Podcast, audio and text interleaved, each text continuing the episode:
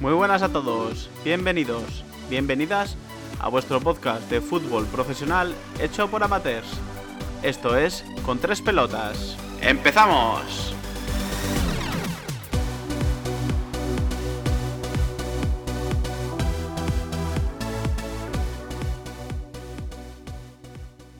Hola, muy buenas a todos y a todas. Otro capitulito más. Aquí estamos de nuevo. Y hoy, pues, con, con un programa bastante orientado a la selección española, ya que vamos a dejar un poquito de la autoridad de, de los otros equipos grandes, porque la semana, la semana que viene ya meteremos mano con la previa del rama de Liverpool, final de liga y demás, que tenemos unos programas calentitos.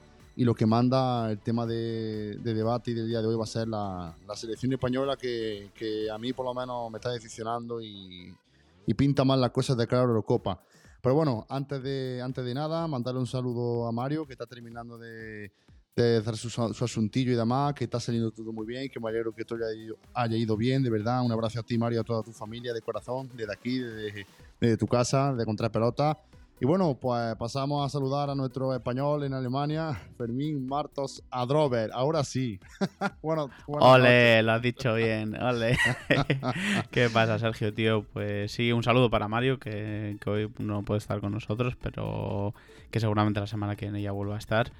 Y como dices tú, la actualidad manda, la actualidad es la selección. Eh, nos puede gustar más, nos puede gustar menos, ahora hablaremos de ello, pero es lo que toca. Dejamos un poquito aparte la Liga, la Champions, que es lo que también nos gusta, pero bueno, ahora como me ves aquí con la, con la roja puesta y hay que hablar de la roja, así que vamos a darle a ello. Pues sí, Fermín, aunque hombre, claro que nos gusta, pero lo que mueve más salseo es el tema de la, de la disputa entre Madrid Barça Atlético. Pero bueno, hoy como vamos con, el capote rojo por delante, hoy todos somos españoles y vamos a analizar esta selección que sinceramente no, no pinta bien, la verdad que las sensaciones de ayer, tanto como la del otro día con Grecia, no son las más idóneas. Y si quieres, pues vamos a analizar los dos partidos. También analizamos el que viene y ya nos ponemos a hablar, porque hoy debate, sinceramente, tontería, porque hoy lo que tenemos que hablar los dos es de la selección, de nuestro país y de cómo vemos la Eurocopa con Luis Enrique. Y bueno, antes de nada, si quieres, vamos a meter mano con, con el primer partido, el España-Grecia. Fermín, mmm, madre mía, un partido muy toco porque, porque Grecia todo atrás y yo no sé cómo se puede jugar hoy en día fútbol en, en, el siglo XXI de esta manera. ¿Tú qué dices, Fermín?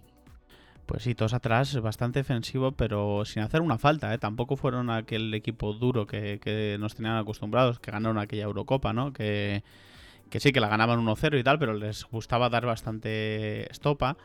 Y al final hizo incluso España más, más faltas que Grecia en, en, ese partido. Partido al final dominado por, por la Roja, eh, con una clara posesión, casi el 80%, si no, si no recuerdo mal, con 8 o 9 tiros a puerta. Los griegos tiraron el penalti y se acabó, no tiraron más a puerta, pero es que no tiraron ni a puerta ni fuera de puerta, o sea, no tiraron más que el penalti. Un penalti un poquito raro también, eh, discutible eh, ese penalti. Pero sí, bueno, sensaciones un poquito malas, eh, que luego se extendieron al partido ayer, que luego hablaremos de él. Y la cuestión es que no se remató, es que no, no metimos ese segundo gol que tenía que haber llegado para cerrar el partido, para, para seguir pensando en el siguiente partido ya una vez cerrado este.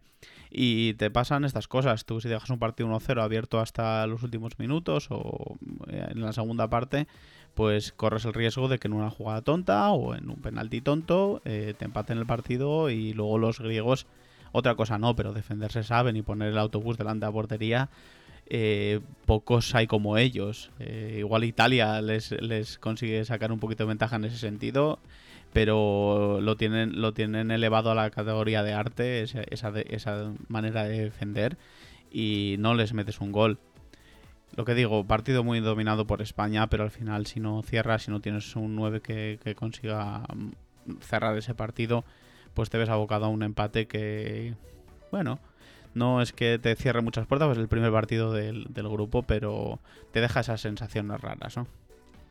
Pues sí, porque viendo el equipo de Grecia, yo conozco al lateral izquierdo a Tismikas, que es jugador del Liverpool. Y, sinceramente, si os digo que alguno más, el Papadopoulos y, y, y poco más, porque es que no conozco a nadie. Pero que sí, que, que, esa base de Grecia, la base de la Grecia campeona de la Eurocopa del año 2002, si mal no recuerdo, no, 2002 fue el Mundial, 2004 creo que fue la Eurocopa contra Portugal, en aquel... Sí, esa contra, contra, contra, Portugal, sí. Creo que fue Charité al que marcó el gol del 1-0, si no, no sé, eso ya ha sido así sobre la marcha. Y la verdad que sí, Fermín, que, que fue, fueron siete tiros a puerta de España y un tiro a puerta de, de Grecia, que fue el penalti y se acabó un penalti que sinceramente toca balón pero va con la pierna por delante y eso se puede pitar. Yo es no que sé. Creo, creo, que el griego le pega a él. Sí, pero... O sea, creo que es que es el griego el que le pega a él porque le ha despejado el balón y el griego se le tira encima. O sea, penalti bastante raro, no hay VAR en esta fase de grupos. Ya cosa que no entiendo, cosa que no entiendo, eh, la verdad.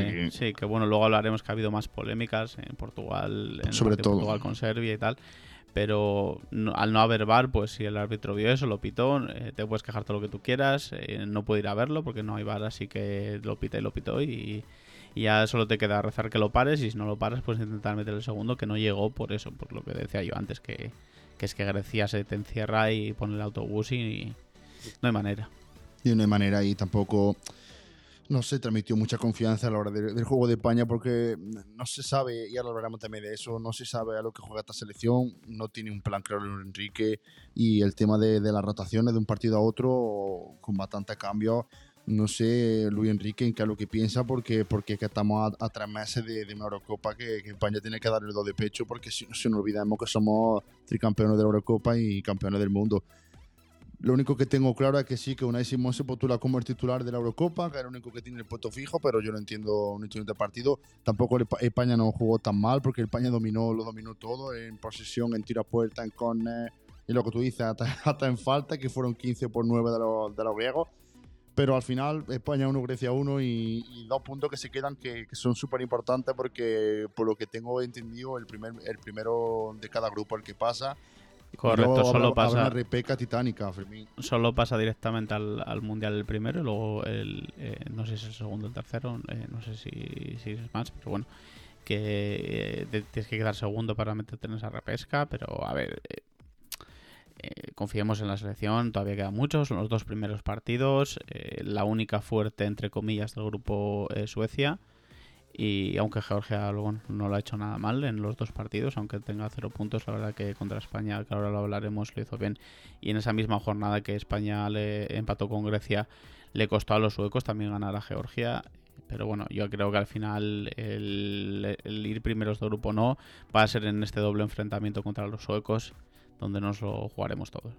Pues sí, la verdad que pues lo que pasa es que con Suecia, no sé yo qué decirte, la cosa muy igualada porque Suecia parece que no, pero tiene gente que, que son contratados en Europa y con el retorno de, de Zlatan Ibrahimovic, con Isaac de la sociedad, por ejemplo, Forsberg, que es también un, un clásico allí en Alemania, pues luego por lo que veo Larsson, el, el, portero Olsen, que es un viejo conocido, que ha jugado Lindelof del Manchester United, por ejemplo, es que son una plantilla bastante bastante mejor que los otros rivales que hemos tenido. Y para cerrar el tema de Grecia, una Grecia, una Grecia que plantó su partido y al fin de cabo pues, pues le salió bien y, y ya está, Fermín, es la realidad. A lo que, a lo que juega Grecia, si es que Grecia no, no sabe jugar a otra cosa, juegan a eso, a defenderse, intentar pillarte en un, en un error tonto, intentar pillarte en un corner, intentar pillarte en un penalti tonto como pasó y ya está.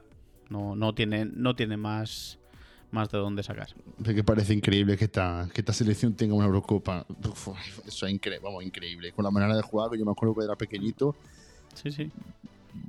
No sé, es que no se puede catalogar, es, es algo heroico como ganó, por ejemplo, y así no mateo un poquito el club, el Chelsea, aquella Champions con Di Matteo, que, que fue increíble, un amarrategui súper defensivo. Ya, Sergio, pues yo te lo he dicho mil veces, al final que gana es el que mete más goles. Sí, si a ti no claro. te mete ninguno y tú metes uno, tú ganas. Y punto. Y 1-0 te vale para, para seguir sumando, para seguir eh, avanzando eh, rondas y si llegas a la final y ganas 1-0, pues ganaste una, una, Eurocopa, ganaste un Mundial, ganaste lo que sea, porque has metido más goles que el contrario. Punto, se acabó.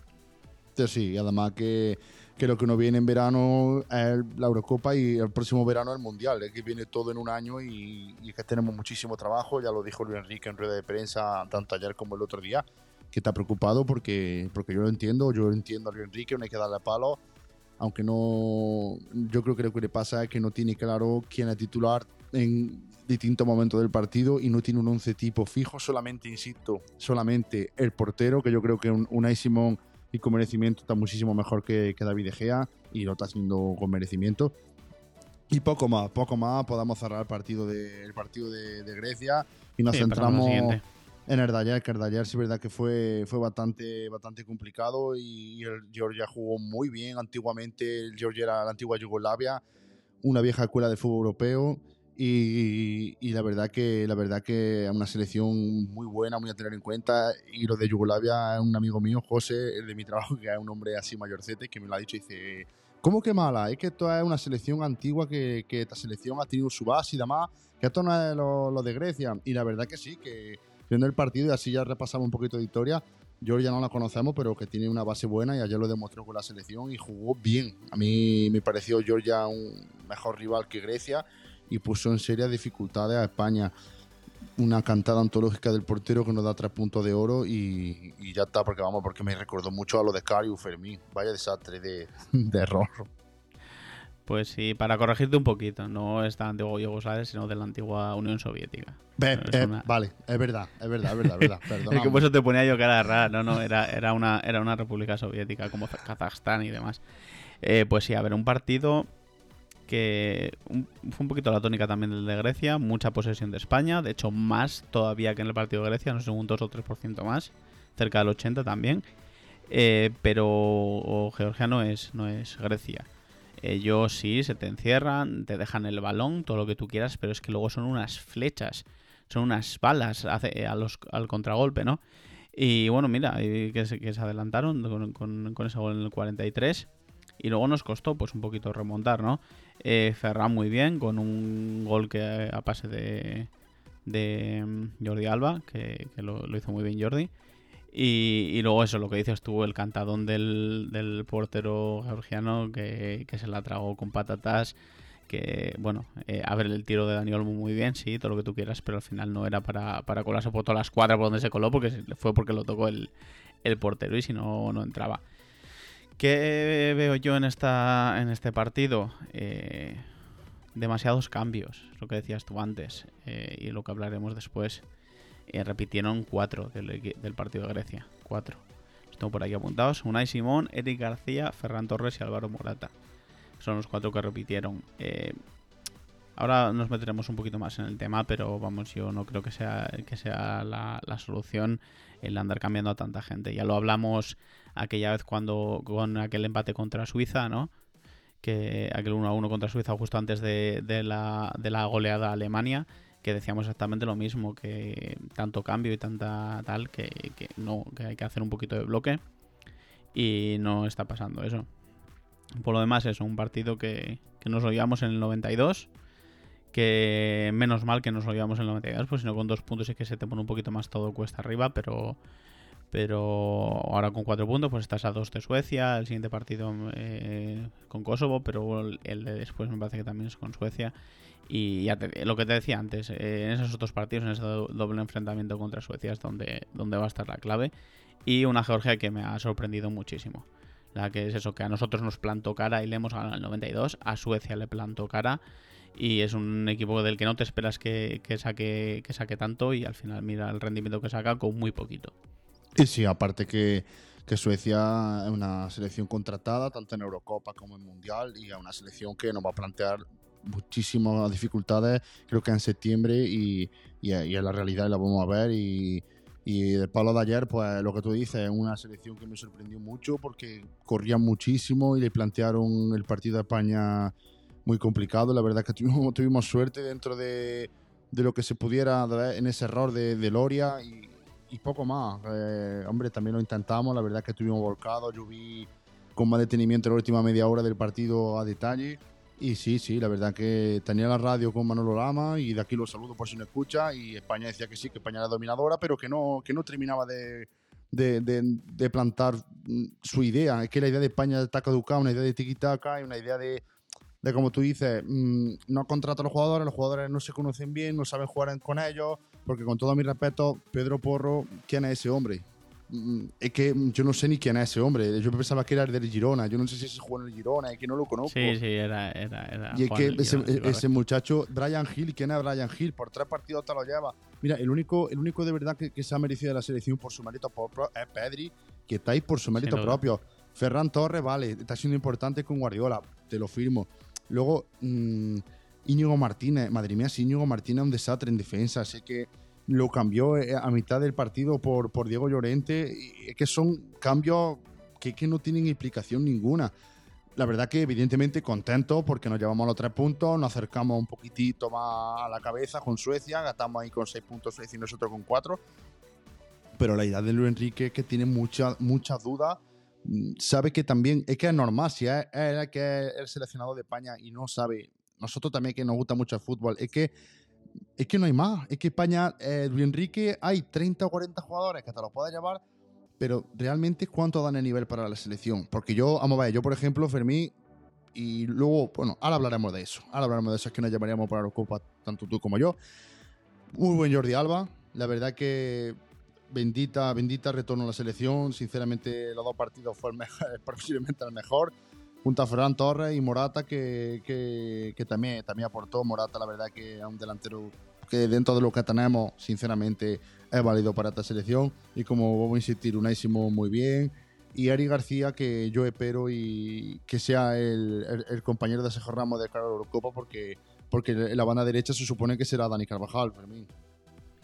Eh, veremos a ver cómo está Carvajal de aquí entonces también, ¿no? Es, un, es una de las posiciones que tenemos ahí un poquito en el aire porque Carvajal, que ha jugado dos, tres partidos esta temporada, tampoco está a nivel, estará descansado, pero si no llega con un nivel competitivo, tampoco creo que Luis Enrique se lo lleve. Es como Ansu, que no se sabe si llega, si no, ahora ya se le ha visto tocando balón, pero no sabe si va a llegar y hay muy pocas garantías y muy pocos partidos de prueba con todo esto del COVID, así que, veremos a ver lo que lo que lo que llevamos a, esta Eurocopa.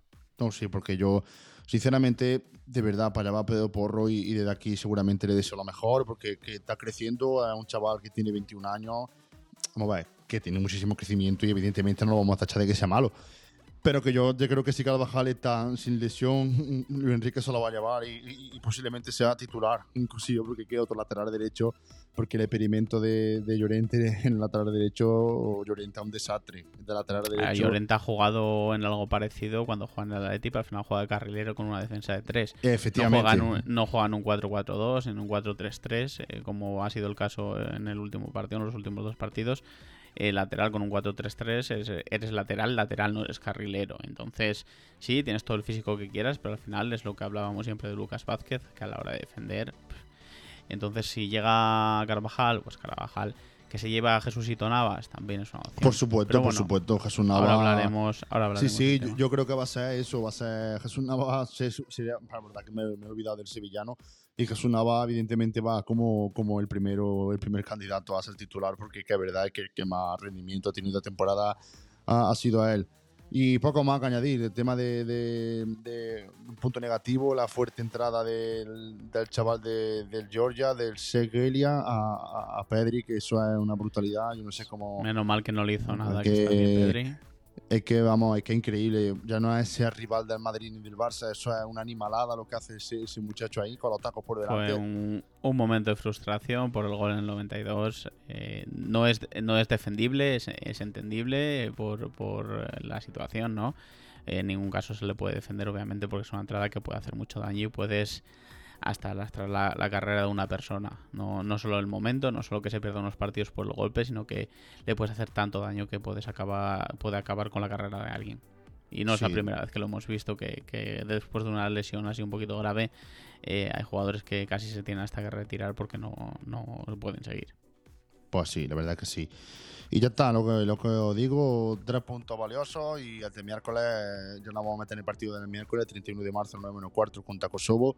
Y viendo así por encima la selección de Kosovo, hombre, le ganó a Lituania el otro, el otro día, no sé cuándo fue, el 24 de marzo. Y el otro anterior partido, en el 18 de noviembre, ganó a Moldavia. Bueno, son una selección súper inferior con otro nivel. Pero sí, que... pero al final eso era contra Lituania era un amistoso, contra Moldavia era Liga de Naciones, eh, en el grupo este que estén ellos, que imagino que sea el grupo 3 o el C o como lo llamen. Eh, así que bueno, tampoco son partidos importantes. El partido importante era contra Suecia, que lo han perdido 0-3. Pero si ve la Eh, estadística, Fermín le ganó la posición a Suecia y tiró siete veces a puerta, ¿eh? Siete veces, bueno, 10 Sí. tiros a puerta de, de Suecia, siete fuera. Sí, la hombre, posesión que la tuvieron ahí, ahí pero, pero, es Efectivamente. que, pero es que de las 7 que tiraron ellos, Sue- Suecia tiró 20. O sea que. También, sí, Claro, y, tiene, y tienes gente que tienes como, como Isaac, como Larson, como, como el propio Ibrahimovic. eh, no, eran, no eran rival y esperemos que no sean rival para nosotros. Pues si tú decías antes que no conoces a nadie de Grecia, de la alineación, o que uno te suena, ¿no? De Liverpool, el lateral. Eh, de Georgia yo no conocía a ninguno y he estado mirando ahora un poquito por encima la, la- el 11 tipo de Kosovo y estamos en las mismas. O sea, Pues yo son sí. estas selecciones que tienen... ¿A y te, digo, conoces tú? y, y te digo de qué, de- del FIFA, del FIFA 21. Ah, bueno, vale, del sí, vale, tú eres, tú eres de, como dice, como dice Mario, tú eres del Fifita y, Aquí viendo, la entonces verdad, te los porque conoces por ahí. Rasiska lo tienes que conocer tú también, que juega en el Werder Bremen de, de, de ahí de la Liga de Alemania. Sí, pero bueno, que, que es Que una sí, selección que, que no tiene nivel. Bueno, pues Si no podemos ahora catalogar. tiene, más, que- tiene más nivel que otras. eh, ponte San Marino, Gibraltar, Andorra, no, no es de ese nivel, es un, un pasito un poquito más encima de, de ese nivel. Pero es una selección que tampoco debería de darnos excesivos problemas. Pero bueno, ya vimos otro día, Jorge tampoco debería habernoslo dado, aunque sí que jugaban ellos en casa y jugaban con público, que es algo que no hemos dicho, que ese partido se celebró con público y, nos dieron un poquito guerra. Pero bueno, esperemos a ver con qué 11 sale Luis Enrique, que es la gran... Eso, la- parece que últimamente las alineaciones llega al vestuario y las hace con los ojos cerrados, marca- haciendo así, y marcando en, en una en una pizarra el que salga o yo que sé, igual tiene hasta una app eh, descargada en el iPad ese que, que usa para, para decir, a ver, eh, ¿qué vamos a poner de portero? Y tira el dado y el que salga. es que es que es tal cual, es que no, no encuentras un, un- un patrón en las alineaciones de Luis Enrique. Eh, quitando eso, eh, Unai Simón, que es lo que decías tú antes, que, que está fijo ahí en la, en la alineación, es que no hay más. Yo creo que, va a jugar De Gea, man. Yo creo que De Gea va a ser titular. Ah, mira, eh, mira, en serio, si después de poner toda, eh, todo este tiempo, al final de la Liga de Naciones, eh, lo que jugamos los últimos partidos contra Alemania, contra Suiza y tal, ahora estos partidos, y, y luego llega la Eurocopa pone a De Gea es para reventarle. Lo no, siento. Se Luis Enrique, si me, estás, si me estás escuchando desde aquí, Luis Enrique, es, es para darte un guantazo a mano abierta. Porque es que no, no, o sea, no, no puedes estar eh, poniendo a, a gente en toda la preparación, porque al final esto, aunque sea clasificación para tal, te estás preparando realmente para una para un evento grande como es una Eurocopa. Si pones a Unai Simón, deja a Unai Simón, que es el que lo está haciendo bien y es el que se tiene que quedar y punto. Sí, sí, totalmente de acuerdo contigo, pero también que De Gea no es titular porque no, no está a buen rendimiento. Si hace un final de campaña bueno De Gea, De Gea sabemos que de sobra que es mucho mejor portero que, que una Simón. No, yo lo tengo, yo lo tengo en duda, ¿eh? Yo lo tengo en duda. Que en momentos puntuales sí sea un mejor portero, ¿vale? Pero al final eh, el rendimiento que está dando Unai Simón, tanto en su equipo como en el, como en la selección, es muy alto. O sea que no lo veo yo tan superior a, a De Gea por encima de Unai. Y luego hay que, viendo, viendo también la tabla de Zamora en España, pues, está Remiro, que a tener en cuenta. Hombre, Badía no, pero Remiro, Pacheco también se puede tener en cuenta ante la selección, Hombre. porque el tercer portero que se ha llevado tampoco sé ni quién es, no sé ni, vamos. Está aquí tirando del best Eh, soccer, se llevó al, al Roberto este del de, de que juega en Inglaterra, juega en la Premier. y- pero yo, ese, yo sé la primera vez que lo escucho en mi vida. Es que son. Que no. Un chaval que lo está haciendo bien en la Premier y, y al final, pues mira, si lo estás haciendo bien, te llega este premio y, y ya está. Y al final, si es un tercer portero, pues es como cuando iba Valdés de tercer portero, que no pisaba el campo ni, ni para Pero, hombre, casi. Pero Valdés era un portero Sí, internacional claro, porque y es que, contratado. pero es que tú date cuenta, tú date cuenta de esa generación, es que estamos comparando generaciones. Esa generación tenías a, eh, en la selección a Iker Casillas, a, a Reina y a, y a Valdés, y te estabas dejando, incluso en aquella época que cuando empezó a despuntar de Gea, te lo estabas dejando fuera de Gea. O sea, es que teníamos eh, eh, porteros para elegir. Es y- que es verdad. y es que uno, mejor, uno mejor que el otro, claro, es que es que es no podemos. Es un error que, que, estamos cometiendo últimamente. Estamos comparando la selección actual con aquella selección que nos dio todo. No, no, no, no es todavía. Que puede ser, sí, sí, se pueden desarrollar los chavales, ¿no? Pero al final es un, es un, equipo de chavaletes que todavía no están ni lejos de su pico de forma, porque Pedri tiene 18 años, eh, Ansu tiene 18 años, y si es que va, que tienes tres o cuatro un poquito más eh, de con experiencia, que eso lo veo totalmente correcto, lo hablaremos ahora si hablamos un poquito más de, de entendimiento de, de, lo que vamos a ver eh, para la Eurocopa con la selección. Pero, pero es eso, eh, que son chavaletes que, que, todavía tienen que formarse, que todavía tienen mucho que aprender. Y para, para ahora igual, ¿no? Que igual hacen una buena Eurocopa, pero no es, eh, no es su momento. Yo creo que su momento será ya la siguiente Eurocopa quizás, que ya les pille con 26, 27 años, que son... Eh, es normalmente el, el, rendimiento pico de un, de un futbolista es eso, 27, 28, 29 años, ahí es donde está ese pico de, de, de, rendimiento de un futbolista normalmente. Sí, sí, totalmente de acuerdo contigo y ahí sí es verdad que lleva razón. Que son niños, en verdad, así que quitando a Sergio Ramos, Buque y, y, poco más, porque... Sí, Jordi Alba. Sí, y... que, hombre, Coque tiene 29 Morata, años, Co Coque... a Coque lo considero joven, dentro de lo que cabe. Sí, pero 29 años es eso, ya está en su pico, ¿no? En su no, pico. Es, no, es, no es como, como Pedri que tiene 18 años, ¿no? Entonces, claro, tú, está, tú estás juntando que pasa en el Barça también, ¿no? Estás juntando en un mismo equipo a Sergio Busquets, que tiene ya sus 33 años, con, con un chavalete delante de él que tiene 18. Entonces, pues eh, al chaval de 18 le viene muy bien tener a, a una referencia como, como alguien con tanta experiencia y con tantos títulos a, a sus espaldas. Y al, al más veterano, eh, aporta esa experiencia, pero también le viene bien que haya adelante un chavalete de como, como Pedri, que ayer recuperó el, el 15 o el 20% de los balones que, se recuperó, que recuperó España en el partido de ayer contra Georgia, los recuperó él. ¿Por qué? Porque sí, corre, sí. porque pues, 18 años y todavía tiene esa potencia para correr, pero todavía le quedan otras muchas cosas que aprender. No, pues verdad que Pedri, gracias a Dios que llegó Pedri, porque es un jugador que, que va a ser el baluarte de, de, esta selección junto a Ansu Fati. Ojalá que Ansu Fati se recupere y, y recupere ese tono óptimo de forma. Se habla de, de que si el tratamiento de conservador surte efecto en estas dos semanas, se quitará el quirófano y si no, pues dicen que puede ser baja hasta finales de año. Que es una lástima porque de verdad, es como digo, son, son rivales, pero luego son jugadores muy aprovechables para esta selección y, y Ansu Fati junto a Asensio, junto a, al propio Pedri, porque Pedri va a ser titular en la Eurocopa sí o sí, porque seguro, seguro. es que el, el mejor centrocampista que, que tenemos pues la verdad que, que algo que tú dices, el de perpajo que tiene ese, ese muchacho es increíble. Tanto además que lo veo, lo veo más suelto en la selección que hasta en el Barça. No sé por qué, porque eh, tiene un desparpajo increíble, me está sorprendiendo muchísimo. Y ya tampoco más que decir, amigo, eh, lo que digo, el día 31, que creo que este, este próximo miércoles, a las 9 el correcto, sí. En, en, televisión española, para los que estamos aquí en España y para los de fuera, no sé qué cadena lo tendréis, contra Kosovo y ya está, que hay que ganar Televisión sí. española, es que no nos Sí, queda otra tampoco. Pues, hay que, a verdad, a verdad, la, la de ya está. Y tampoco, y tampoco porque televisión, televisión española internacional no retransmite los partidos de fútbol. Pues entonces tiene Yo que lo- ser. yo- Esto sí lo podrá Yo hablar lo porque- veo, yo lo veo porque tengo VPN y entonces con la VPN eh, Claro. lo puedo ver como si estuviera en España. Entonces Ah. al final funciona.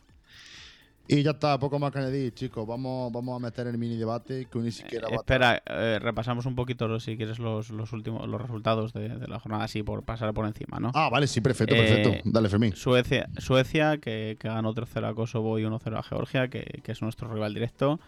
Eh, luego tenemos eh, una sorprendente Turquía, que ganó 4-2 a, a Holanda y luego le metió 0-3 a la Noruega de, de Haaland Y de Odegaard, en, sí. en Málaga, que fue el partido en Málaga.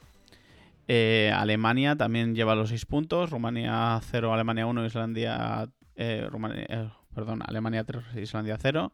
Francia también se ha dejado un puntito contra Ucrania en casa, aunque luego ayer contra Kazajstán ganó 2-0 con un gran partido de Dembélé.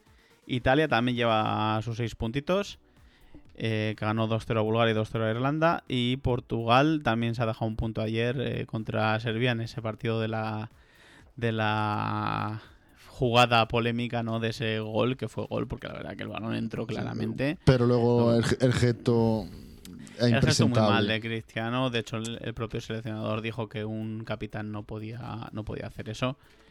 Pero bueno, a ver, entiendo la frustración. Es un gol que, que te lleva a una victoria en el minuto noventa y tantos. y, que claramente entró, que lo vieron todo, lo vio todo el mundo menos el árbitro, ¿no? Pero bueno, a lo que voy en, todo esto es que sí, que, hay equipos que como Alemania que, que lleva los 6 puntos, Italia que lleva los 6 puntos, Suecia que lleva los 6 puntos, pero tampoco con unos partidos sobradísimos, ganando de 5 o de 6, quitando Dinamarca me parece que le metió 8 a no sé quién fue. Eh, no hay ningún partido así que digas eh, hay unas palizas de la hostia.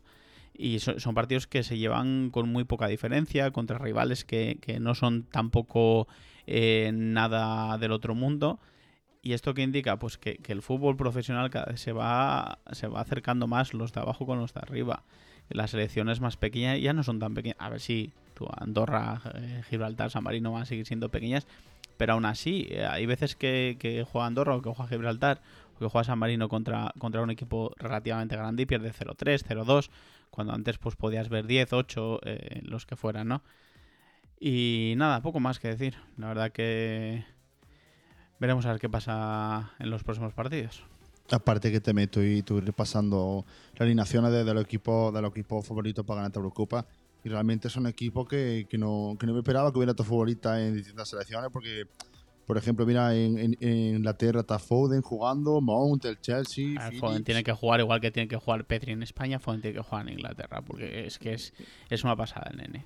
No, sí, sí, pero si no te lo escuto, pero son nombres que no me esperaba. Por ejemplo, en Italia el delantero titular fue Velotti, Chiesa, Varela, Sensi, Berratti, que sí lo conocemos, a Chervi, Bonucci, Florenzi del PSG, Spinazzola, vale, Donnarumma, pero que, que han cambiado porque algo que tú dices, está viendo una transición en el en el fútbol. igual que Alemania, Fermín, es verdad, es la, la, selección de Alemania la que más me ha sorprendido porque Gnabry, Sané, Havertz, Gundogan, Kimmich, por supuesto consagrado, Goreska igual, y luego del lateral izquierdo Henry Kahn, Rudiger, Ginter y Klosterman, que son cuatro futbolistas que, que, que antiguamente, entre comillas, nunca han estado nunca han estado de la selección. Y luego veo si que sí, iban yendo y viniendo pero bueno que son, son, jugadores que a ver no es un no es un Hummels no es, no es tal que, efectivamente porque un, Philip Lam y tal que estábamos acostumbrados pues sí pero es eso a ver las selecciones se tienen que ir renovando y, yo creo al final yo creo que, ahora lo veremos que Luis Enrique no lo está haciendo mal del todo porque es eso tienes que, que juntar gente con experiencia y gente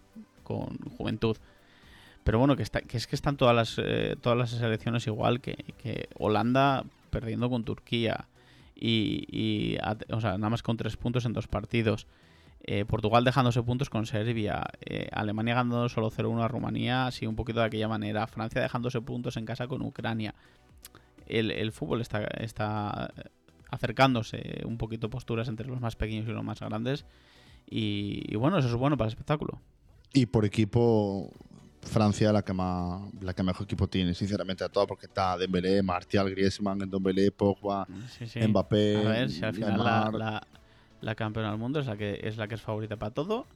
Mendy, Lucas Hernández. Y ya está. Y Portugal, y también tiene que estar ahí metida. Y, y, al final son eso. Eh, Portugal, Alemania, Francia, Italia, España son las que deberían de pelearse por la Eurocopa. Y luego siempre hay alguna una sorpresa, una Croacia que se te mete por ahí. O, algún otro Holanda que, remonte un poquito esta situación que tiene y bueno, que, igual no, pero, pero bueno, que puede llegar y, siempre hay alguna otra que se te mete por ahí, siempre hay alguna revelación del torneo, ¿no? Pero al final son las, son las que, que deberían estar ahí arriba. De verdad que Holanda es una pena, porque que esa selección fue, vamos, la verdad Holanda, que... Holanda le pasó que, que, que, la, generación que tenían, que era muy buena, eh, coincidió en el tiempo con la nuestra. Y ya está, se acabó. Y le pasó, y le pasó a Alemania igual, aunque luego acabaron ganando el Mundial, ¿no? pero le pasó lo mismo. ¿Qué hubiera pasado con, Alemania si no le hubiéramos ganado nosotros a las semifinales del Mundial? Hubieran sido eh, dos veces campeones del mundo seguidos. Si no le hubiéramos ganado la final de la Eurocopa aquel día con el gol de Torres, pues también hubieran sido campeones de, la Eurocopa. Y entonces coincidieron con, una generación nuestra que era muy buena y que, y que lo arrasaba con todo. Y que viendo la selección de Holanda, de Brig, Blind, que ya una vieja gloria, Vignaldum, De Jong, Van de Beek y delantero es Depay, que Depay es un delantero realmente que no te va a dar una, una Eurocopa ni nada de eso. Luz de Jong y Ryan Babel, que voy a mirar la edad que tiene, 35 años, Dios mío. Que sí, que sí, sí son, sí son eh, casi todas las elecciones, quitando Francia, que sí que tiene un poquito más de, de gente ya en ese pico que, os que te decía yo antes, ¿no? Que gente que... O gente que es, es, joven, pero eso, 22, 23 años, que llevan 4 o 5 años ya en la élite. Eh, un Grisman que ya llega a su... Está teóricamente en su pico también. En su pico de su Eh, carrera. eh, Dembélé, que, que lleva también 4 o 5 años ya en el Barça. Eh, tiene una, una selección un poquito más compacta y por eso gana el último mundial y por eso son para mí los principales favoritos a, a ganar la siguiente Eurocopa. Pero el resto de selecciones, tanto Holanda, eh, hubo un cambio de generación de- del Robben, Schneider y, demás. Eh, ahora pues hay un cambio de generación, nosotros tenemos cambio de generación. Alemania tiene que cambiar también porque al final Cross se acaba y, y los que tienen ahí se acaban eh, y tienen que... Neuer se acabará algún día y tendrá que tomar el relevo Ter Stegen o, o Nubel si, si es el, el siguiente y al final Ter Stegen tiene la mala suerte de que pasa de un portero del Bayern a otro. Pero todas estas selecciones, Italia también, está, están en, una, en un cambio generacional y entonces es normal que, haya desajustes. Pero sí, la verdad que lo que tú dices, esa selección con, con Robben, con el Tekerenburg, con, con Van Bronckhorst, con, con Schneider, con Van Mommer, con Van der Bar, con, con Ryan Babel, pero claro, Ryan Babel con, con 10 años menos, con 24 años era una máquina. Y Pues con, el, pasó- y, y con el matador Van mismo- Persie, que era increíble. Le pasó lo mismo que a, la, que a la Holanda de Cruyff, a la Naranja Mecánica, que coincidió en el tiempo con otras grandes selecciones y nunca ganaron nada. Mira que tenían a Cruyff, que tenían a Neskens, que tenían a un, un equipazo y nunca ganaron nada precisamente porque, porque coincidieron en el tiempo con otras selecciones que, que les pasaron, por, entre comillas, por encima y ya está. Y no, eso no quita que fueran unas grandes selecciones, pero también nosotros hemos tenido grandes selecciones y, gente como Raúl que nunca ganó nada en la selección cuando seguramente se lo hubiera merecido. Y el Mundial de 2002 que lo teníamos que haber eh, peleado más eh, si no fuera por aquel eh, error arbitral. Entonces, eh, pues eso, te, cruzas con estas situaciones y con equipos que son un poquito mejores que tú y al final pues un gran equipo se queda sin un torneo porque al final esto es eh, un torneo cada cuatro años o un torneo cada dos años y si lo juntas Eurocopa y Mundial y es muy difícil de ganar. Por eso lo que hizo Maradona en el Mundial del 86 fue, fue increíble. La verdad que por eso es lo que estamos hablando y me ha venido en la cabeza Maradona y es increíble que, que ese jugador rodeado de otros jugadores buenos, pero no de talla mundial en esa selección de Argentina. Y él sí tuvo la suerte de ganar un- una Copa del Mundo porque, porque, vamos, fue increíble lo que hizo. Y luego, como tú dices, ya va total razón. Johan Cruyff, por ejemplo, que es un jugador, una leyenda del fútbol, tampoco tiene increíblemente un título con su selección. Y luego, por Claro. ejemplo, ve a Cristiano, que Cristiano es otra leyenda, pero la- la- tal vez no era la mejor Portugal, que es la que ganó una Eurocopa. A, Pues a- a una, a una Francia que fue dos años después campeona del mundo. Y es que fue increíble, es lo que tú dices. Y- o Messi. Messi seguramente sí estaba en la mejor Argentina. Hombre, la mejor. Messi, Messi jugó en tres o cuatro años, jugó tres finales y las perdió las tres. Pues ya está, pasa y ya está. Fue muchísima mala suerte lo de. Lo jugó, de jugó, jugó la final de la Copa América Centenario contra Chile, jugó la Copa América, me parece que fue al año siguiente, que la Centenario fue por, Contra por Chile también. Contra Chile la volvió a perder, luego jugó la final del Mundial contra Alemania y la volvió a perder. Y ya está, y pasa. Y, y- del- grandes jugadores que se quedan sin, sin, una, sin un título con sus selecciones. La, la de las dos de, de- de América, yo la vi las dos y la verdad que ahí Argentina no se mereció ganarla, pero la Copa del Mundo yo creo que sí, la verdad que... ¿Qué, qué- qué- qué ocasión? No, bueno, Higuaín y Palacio, tío. Qué, qué, dos ocasiones, qué, madre mía, qué dos ocasiones, madre mía. Es que son cosas que jugadas que a mí, por ejemplo, jamás se me olvidará la jugada que falló Higuaín con portería vacía contra un Lyon en octavo de final de la Champions y la dio en el palo, Dios mío, Higuaín, qué malo eres, hijo, de verdad. Y, Y, con todo el aquella, y, respeto, aquella, y aquella que tuvo en la final del Mundial y de de lo que mismo. Y al es que final es muy llegó- malo, Fermín, qué Llegó malo uno es. que, que era actor de reparto en ese mundial, como era Goetze, y acabó metiendo el 0-1 y se llevó a Alemania al mundial. Y ya está, y pasa, y, ya- y no, no, pasa, no pasa nada. Al final eh, tenemos, eh, por un lado, grandes jugadores, pues como puede ser Messi, que nunca ha ganado nada con su selección, como puede ser eh, Johan Cruyff, que no ganó nunca nada, y luego tenemos gente como Maradona y como Pelé, que lo ganaron ellos solos casi. Pues ya está. Es así. Sí, hay como la un dato increíble que por si no lo sabe ningún oyente, ya pasamos a de- mi batillo de, de los jugadores. Ronaldo Nazario no tiene una Champions League. Y fíjate tú lo que es Ronaldo Nazario. Ibrahimovic no tiene una Champions League ni, ni, ni ningún título así grande, quitando ligas locales y copas. O sea, que podíamos estar hablando de este tema hasta que, hasta que Y sí, lo si de te pones es a mirar pena. cuántos grandes jugadores Sí, no sí. tienen títulos grandes o no tienen títulos con la selección, te, te- te pasas aquí 30 años eh, contándolos. O sea que. ¿Por qué? Porque al final todos estos. eh, todos estos títulos son difíciles de ganar y, y son un- solo unos privilegiados los que llegan a ganarlos. De lo que tú dices también, y así tiramos un poquito de meroteca, la, el Mundial de 2006 creo que fue, no me acuerdo dónde fue, de- el Mundial de Alemania. Alemania, Alemania. Llevábamos una selección muy buena y, y nos topamos con una Francia que, que- que era el último mundial de la vieja gloria. Me acuerdo de Zidane, de, de, de un emergente Malouda, de un Vieira, de, de- ya no me acuerdo bien, de Bartek creo que estaba de portero. Fue increíble, de, de Sagnol, Willy Sagnol, el lateral.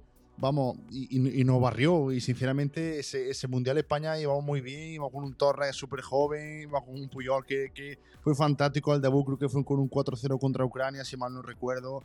Y, y- fíjate que se nos cruzó y es una pena que, que jugadores de la talla de Raúl o de Moriente o de, o de Hierro, si me apura, que no tengan nada, porque que yo creo que la selección antigua, quitando la de España que ganó el Mundial y la Eurocopa, porque eso yo creo que es la mejor selección de la historia, mucho que le pesa a los brasileños, de verdad lo digo, como esa selección no va a jugar nadie nunca. España no ha tenido malas selecciones para no merecerse nada, hombre, no me acuerdo de la selección que ganó la Eurocopa con, con Luis Suárez, eh, eh, la generación de Luis Suárez, no, si os digo que sea ahora de eso, no, no me sí, acuerdo. ahí en el 64 fue. eso yo estaba, Pero bueno, que vamos. sí, que, que se nos pasa a veces un gato negro, la, la mítica. el, eh, este problema que teníamos siempre con los cuartos, ¿no? La mítica maldición de los cuartos. Que nos, nos pasó con Corea en el Mundial de Corea. Luego tuvimos ese- eh, que se nos cruzó el gato negro otra vez en el Mundial de Alemania, como dices tú, y se nos cruzó con Francia. El codazo de Tassotti a Luis Enrique en el Mundial del 94. Eso fue increíble, tío. Eh, pues Madre ya está, son cosas que pasan. Aquella selección del 94 también iba enfilada no a ganar igual el mundial, pero ya metidos en semifinales podía pasar cualquier cosa y esas semifinales, yo igual que tú te acuerdas del, de como dices tú de aquella ocasión fallada por Higuaín tanto con el Madrid, ¿no? Como como con la selección argentina, yo me acuerdo de la del codazo de Tassotti aquel con Italia, pero luego una que tuvo Julio Salinas delante de Bagliuca, si no me recuerdo mal, que me parece que era Gianluca Bagliuca, el portero, y, y- y lo- delante de él y la, y la falló. Que fue en semifinales, Ju- mm, Fermín. En cuartos, en cuartos, en En cuartos. cuartos, madre. En mía. cuartos contra Italia. O sea, Mala suerte, eh, tío. la maldición de los cuartos. Y, y son cosas que pasan. Fallas eso y no ganas. Y luego llegas a la final de un mundial y tienes exactamente la misma que tuvo Julio Salinas en el 94 contra Italia. La tuvo Robén contra Casillas. Y, y Casillas la paró y ya está. Eso sí Y, y- y- en uno te quedaste con la cara de tonto porque no lo marcaste tú. Y en el otro te quedaste con la cara de, de alegría porque No, te lo no, de tonto también, de tonto porque yo dije, ya riéndome, recordándolo, yo no me podía creer lo que paró, de verdad, yo... Eso sí Entonces que una fue, vez te da, una fue vez un te milagro, quita. fue un milagro, fue un milagro. Al final, eh, selecciones con mundiales las cuentas que cae con las ma- dedos de una mano y mira que hay selecciones. Entonces eh, es muy difícil de ganar todo esto. Y la verdad que, que tú dices de Holanda y ahora ya me va a venir una estadística a la cabeza, es la selección que más finales del mundo ha perdido, creo que ha perdido tres o cuatro, no lo recuerdo bien, y es injusto con Nosotros, ellos. nosotros ahí vamos eh, 100%, una de una. Una de una. En fin, pues ya cuando venga Mario y se acerque el tema de la Eurocopa, ya, ya daremos un análisis exhaustivo a las selecciones. O si ha gustado este mini debatillo que hemos tenido de, de la selección histórica, porque la verdad es que Sí, se que nos no ha ido la olla. al fin y al cabo nos gusta olla. mucho el fútbol y, y- y recordamos vivencias nuestras de nuestros partidos, como dice Fermín, el codazo de Tassotti, que eso fue una leyenda de, de- de- de- del fútbol español, porque fíjate tú que, que Luis Enrique no cogió un machete y no le cortó los huevos al árbitro de milagro, vamos, porque que fue increíble. Y bueno, Fermín, si quieres nos metemos, nos metemos con el mini debatillo de hoy y vamos a ello. ¿A quién nos llevaríamos nosotros para este, para este torneo, la Eurocopa?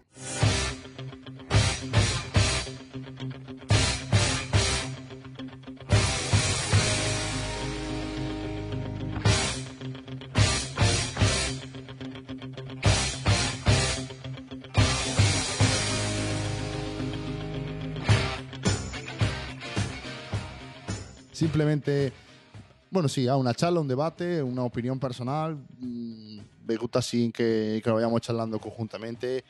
Eh, en la portería yo creo que Fermín, De Gea, Unai Simón y el tercero, pues yo pondría, por ejemplo, a Pacheco o a Remiro. Yo creo que ahí no creo que haya mucha duda. Sí, al final, bueno, el tercero es eh, el, que está ahí porque hay que llevar un tercero. Eh, no solo jugar, no, creo que muchas veces haya pasado. Entonces, yo, bueno, Unai Simón ya es un portero entre comillas contrastado y, y De Gea lo es también, ¿no? Entonces, yo.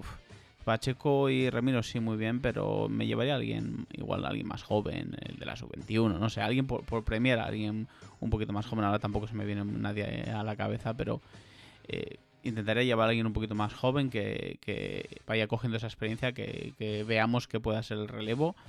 Pero al final, bueno, los, dos porteros van a ser Una y Simón. Yo creo que el titular debería ser Una y Simón. Y, guardándole las espaldas eh, David Egea. Y sinceramente, para la defensa que están Sergio Ramos, Pau, José Galláñigo Martínez, Sergio Roberto Reguilón, Héctor Bellerín y Eri García, sinceramente a mí de todo eso me convence Sergio Ramos y, ya está. Si te digo la verdad, Jesús Navas, Sergio Ramos y Jordi Alba ya está la otra que me convence, de verdad. Sí, yo creo, a ver, al final si vamos a un poquito, al final la lista puede ser muy larga, al final son 23 los que van, pero si nos centramos un poquito en lo que es en el 11, tipo que debería de tener eh, Luis Enrique, los centrales yo creo que deben ser Sergio Ramos y Eric García, a día de hoy que luego te lleves a Pau Torres, que luego te lleves a Ñigo Martínez, que, lleves a Llorente, que también jugó. Pero va, a estar Sergio Ramos fijo, Fermín. Va a estar entre Pau y Ari García, la otra plaza de titular. Estoy seguro. Dos, Íñigo también puede jugar, Ñigo Martínez también puede jugar. Eh, nos guste más, nos guste menos, al final es un, es un buen central. Es un tarzabota, tío. Con un cariño, un beso enorme, Íñigo, pero no está por encima ni de Pau ni de Eric, pero vamos. Yo, yo, yo para mí van a ser Sergio Ramos y Eric García, pero bueno, que sí, que luego te vas a llevar otros dos, que pueden ser Pau, o te puedes llevar otros tres, Pau y, y Ño Martínez y Llorente, que también jugó el otro día. El lateral, eh, yo creo que Jesucito Navas y depende ya cómo acabe la temporada, pues depende cómo lo agarre Guilón en la Premier o Héctor Bellerín también en la Premier, que te lo puedes llevar. Eh, mucho más es que, es muy no hay.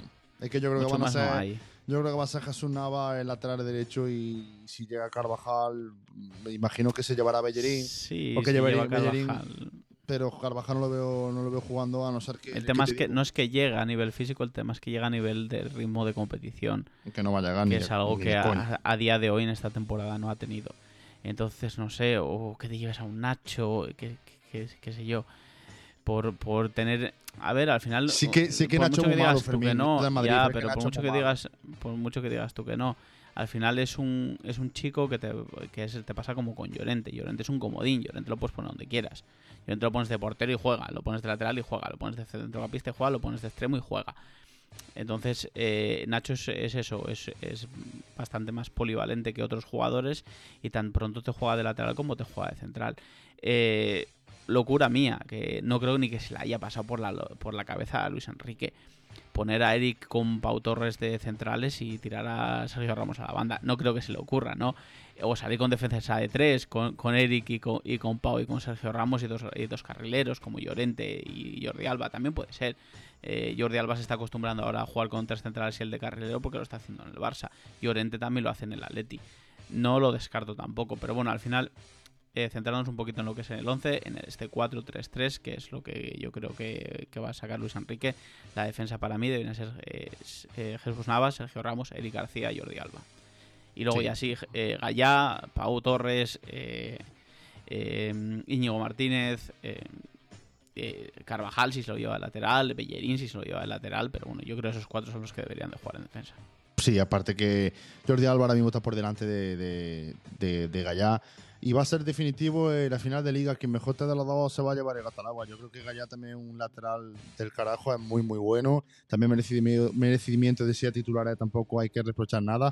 Pero es que Jordi Alba te llega después de una ausencia larga de la selección y te hace dos partidazos, como diciendo aquí el que manda. está haciendo un temporadón en el Barça. Es, que, está en una, segunda, en una segunda juventud. Es que está marcando goles, es que sigue subiendo como si, como si no le costase, es que sigue eh, corriendo como, como, como un galgo, es que es, es una pasada Jordi Alba ahora mismo.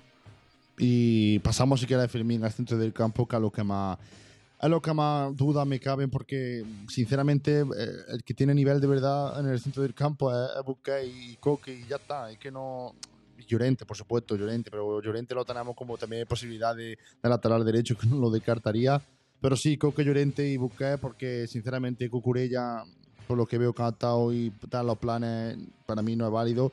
Fabián, bueno, es un buen jugador, pero para jugarte una Eurocopa no lo veo con ese nivel. Rodri, sí, para ser el suplente de, de Busquets, eh, bueno. Dani Olmo, la verdad que no está sorprendiendo al chaval. Lo, Ah, pero, pero Olmo es No, más, pero- más Ea. delantero, más media punta.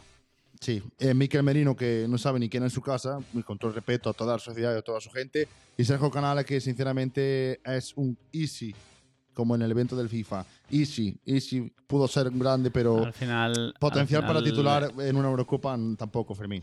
Canales y, y Olmo se, se complementan. O sea, se- se- juegan la misma posición. Los dos son claros media puntas porque en- eh, Canales es media punta. Canales, eh, lo puedes tirar a una banda todo lo que tú quieras, pero al final es media punta. Y Dani Olmo no, no llega a, a delantero. O sea, también tienes que ponerlo con alguien delante de referencia. Eh, centro del campo, para mí, Rodri, Rodri Busquets. Yo creo que son los que se van a pelear ahí por el pivote ese. Y Tiago, Pedri perdón. tiene- Tiago, Tiago, Tiago Alcántara. Pedri, Pedri tiene que jugar sí o sí, eh, Thiago va a ir también.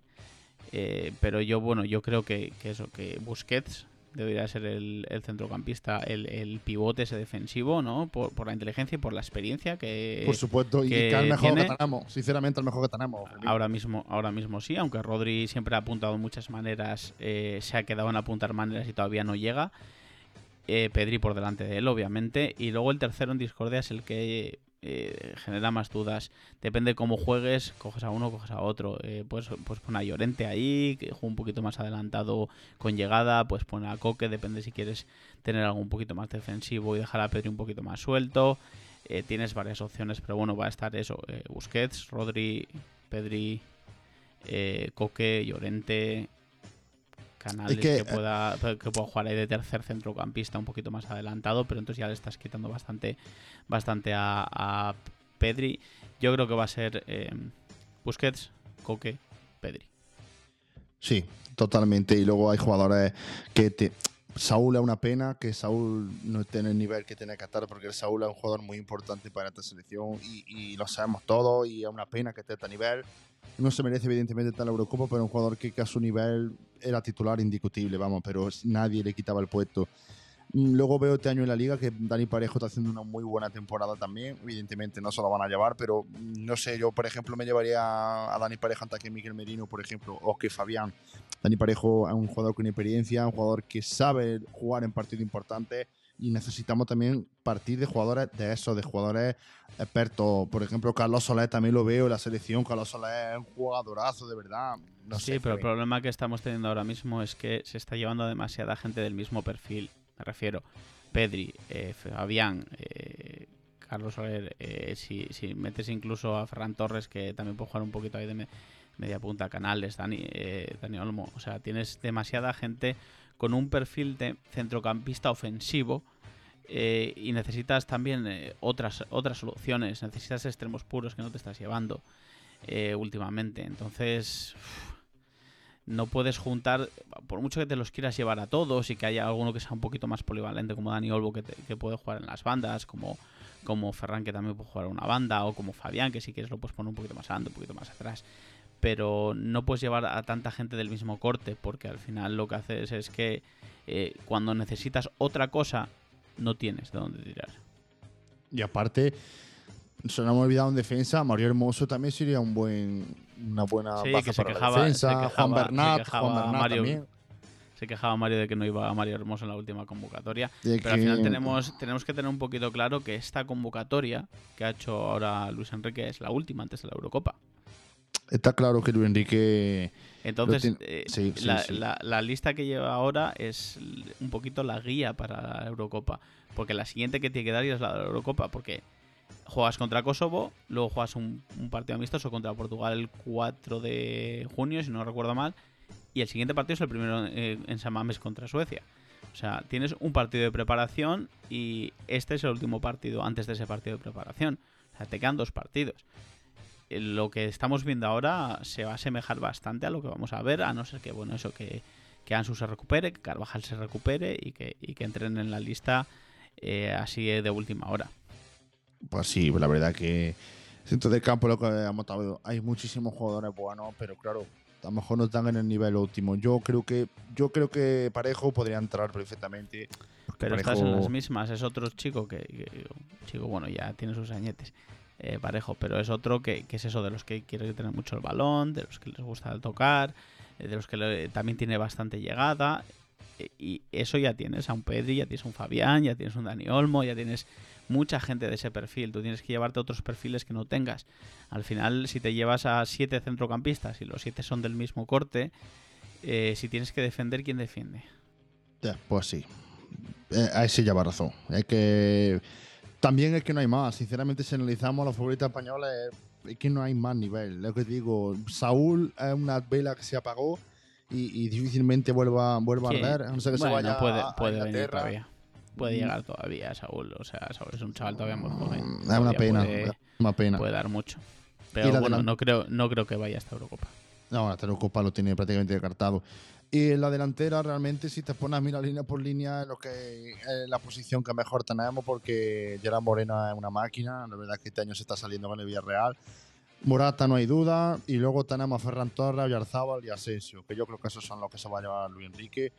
Y, y, con, la, con la atenuante de Adama Traoré, que yo a Adama Traoré me lo llevaría, porque es un jugador muy explosivo, que en cierto, en cierto momento del partido te lo puedo revolucionar. Me acuerdo, Fermín, de cuando se llevaron a Llorente en, esa, en ese partido contra Portugal, que fue una máquina lo que hizo ese partido Llorente, que fue un, un árbol de diámetro y en mitad de la defensa de Portugal, y que fue infranqueable por harto. Y yo creo que ese es el perfil que, que, tiene a Traoré y me da la sensación de que es el perfil que necesita un revolucionario del partido. Yo creo que Traoré puede ser una opción bastante interesante, Fermín, para Luis Enrique. Sí, al final es eso. Tú te llevas a Ferran, que es un tío que lo pones en la banda, pero que puede jugar perfectamente en otro lado. Eh, de media punta también tiene tal. Entonces necesitas gente que sean extremos eh, claros. Además es uno de ellos. Ansu si llegas otro de ellos. Eh, Asensio también puede jugar, pero Asensio es, otro que yo le veo en la banda en el Madrid y también me da urticaria verlo en la banda porque es un tío que de media punta tiene que ser una bomba. Pero es que no lo ponen de media punta porque no se puede, no, no hay sitio para él en ese sitio, ¿no? Eh, entonces, al final necesitas extremos puros, entonces si, si va Ansu, si va Adama, bienvenidos sean, para complementar eso a los, al Ferran, al Asensio. Los dos delanteros, tú me has dicho... Eh, Gerard Moreno Morata. Y Gerard Moreno. Yo le veo un fallo. Son dos, dos delanteros demasiado parecidos. Es lo que te venía diciendo antes son dos delanteros que, te fijan ahí. Pero si necesitas un, falso 9, ya tienes que andar poniendo a Dani Olmo. Mm. bueno, eh, eh, mm. el, príncipe de la batea, venga, vale, ya guapa. Me lo llevaría. Ese, Te da, ese te da otra, otra, otras cosas que no te dan ni Gerard Moreno ni, Morata. Morales por ejemplo, Morales.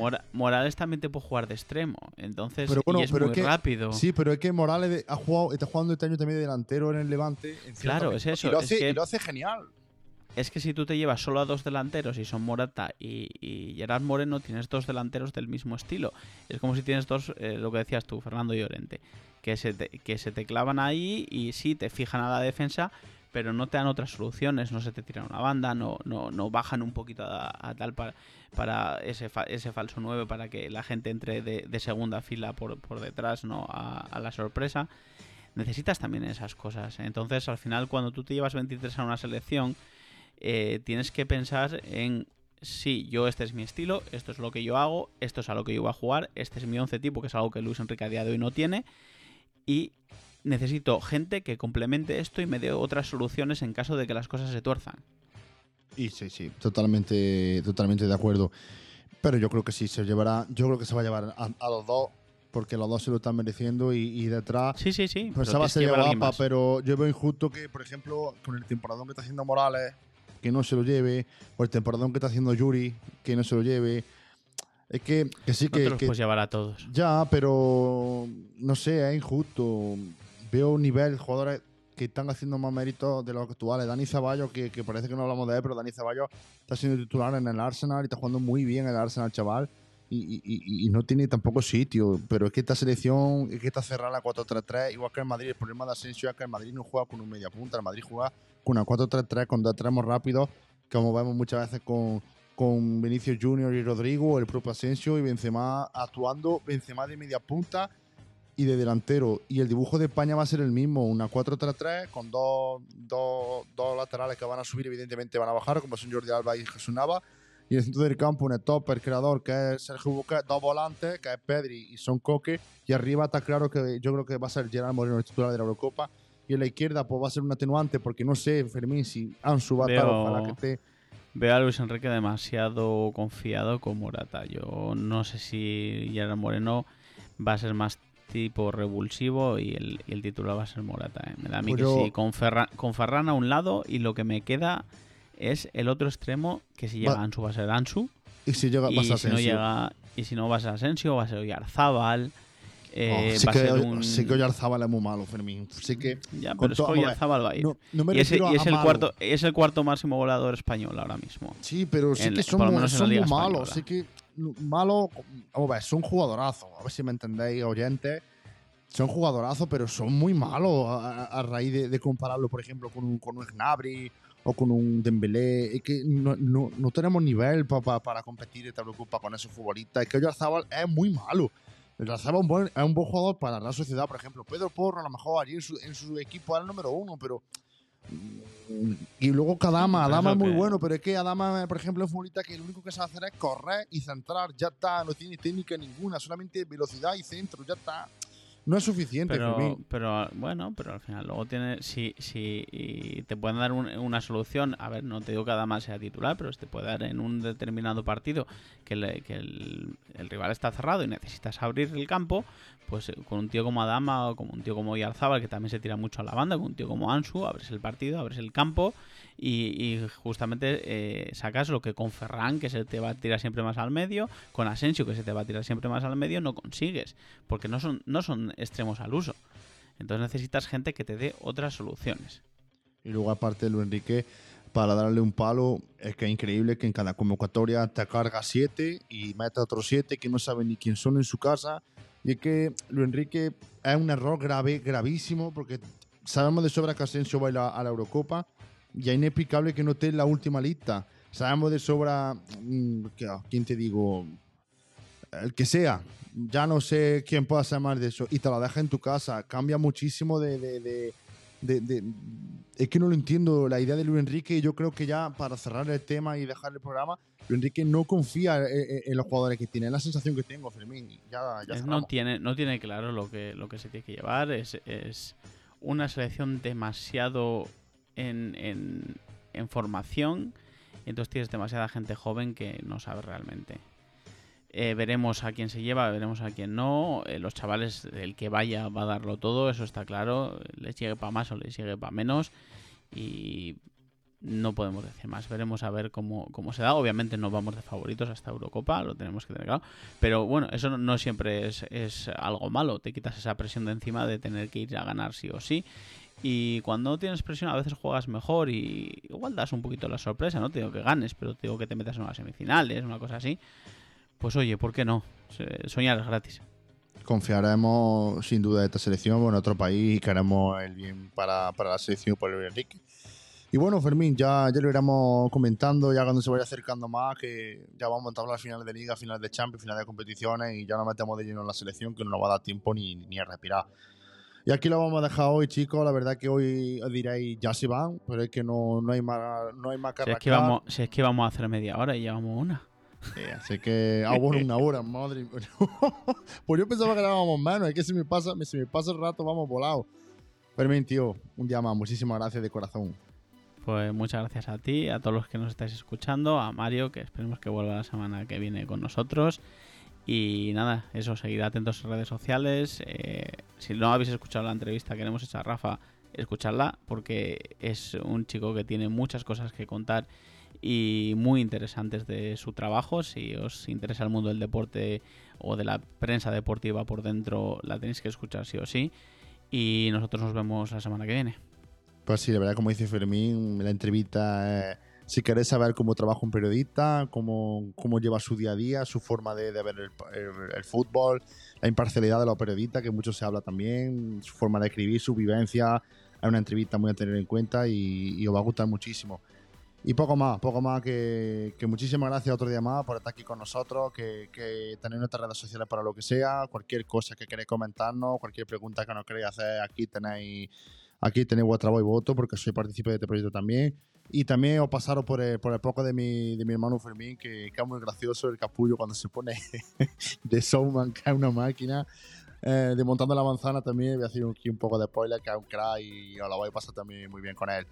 Mario, que te el domingo, si Dios quiere, que, que estés bien. Diferentemente, un abrazo muy, muy fuerte. Y muchísimas gracias por aguantarnos otra hora más. Y de verdad, de corazón, muchísimas gracias a todos vuestros, como siempre, con tres pelotas. Seguiremos el domingo. Hasta luego.